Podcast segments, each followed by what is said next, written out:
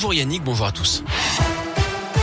Et on commence par vos conditions de circulation et la coupure de l'A450 en ce moment entre Lyon et Saint-Etienne dans le Rhône à hauteur de Brignais à cause d'un accident mortel qui a coûté la vie à une motarde ce matin. L'autoroute est coupée dans les deux sens. Actuellement, les pompiers sont sur place. À la une, cet autre drame dans la région. D'après le progrès, le corps sans vie d'une adolescente de 13 ans a été retrouvé dans un appartement de Villeurbanne près de Lyon hier soir. Elle aurait été victime de coups de couteau. Sa mère avait signalé sa disparition à la police dans l'après-midi. Une enquête est ouverte. Un suspect aurait été identifié. Il est activement recherché. Nous avons passé le pic du rebond de l'épidémie. Déclaration d'Olivier Véran ce matin avec une baisse des contaminations de 5% environ depuis 5 jours. On est encore à 140, euh, entre 140 et 150 000 nouveaux cas chaque jour. Parmi eux, très peu de recontamination, à peine 6%. Le reste concerne des premières infections. De son côté, l'Institut Pasteur anticipe un plateau dans les jours qui viennent dans les hôpitaux.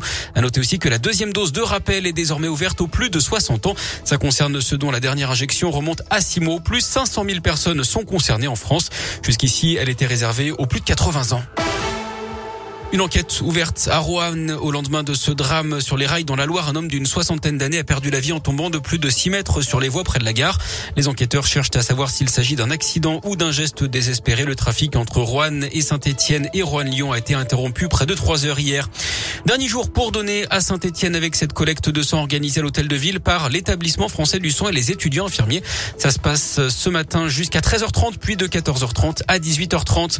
Le lancement de la campagne de déclaration des revenus aujourd'hui quelques nouveautés comme la revalorisation du barème kilométrique décidée face à la hausse des prix des carburants et de nouveaux crédits d'impôt, 30% accordés pour un premier abonnement à la presse d'information, 75% dans la limite de 300 euros pour l'installation d'un système de recharge de véhicules électriques dans un logement. Chez nous, c'est jusqu'au 19 mai hein, dans la Loire pour la version papier, jusqu'au 31 mai euh, sur Internet. J-3 avant le premier tour de la présidentielle avec les derniers meetings des candidats. Yannick Jadot est à Nantes, Fabien Roussel à Lille, Philippe Poutou à Toulouse, Éric Zemmour à Paris, Marine Le Pen à Perpignan, alors que Valérie Pécresse sera dans la région à Lyon ce soir, aux côtés notamment du président de la région, Laurent Wauquiez. Le premier tour, je vous le rappelle, ce sera dimanche. Et puis un délai supplémentaire pour les lycéens concernés par Parcoursup et les jeunes en réorientation.